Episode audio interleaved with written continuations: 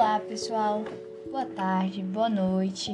Aqui quem fala é a Ana Carolina, estudante de pedagogia do oitavo período da Uniceplac. Hoje eu vou contar o mito da alma gêmea. Esse mito é encontrado na mitologia grega, o que fala que originalmente havia três sexos: o homem, a mulher e a junção deles. Estes últimos seres tinham quatro braços e quatro pernas. Tinham também uma cabeça com dois rostos virados para o lado oposto em um formato arredondado. Podiam caminhar para frente, para trás e tinham um poder imenso e podiam também rolar. Eram andrógenos, homem, andros e mulher, ginos.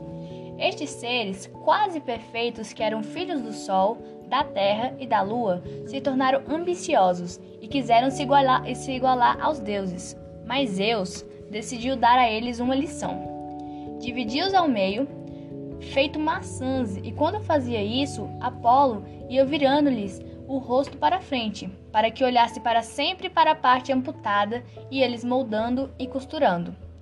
Eles então ficaram parecidos com os dois primeiros sexos, homem e mulher. Entretanto, não eram mais inteiros. Isso fez com que esses seres morressem de fome e desespero. Abraçavam-se e ficavam assim até a morte. O primeiro que morria fazia com que o outro ficasse perdido no mundo e, sem sua metade, acabava morrendo também.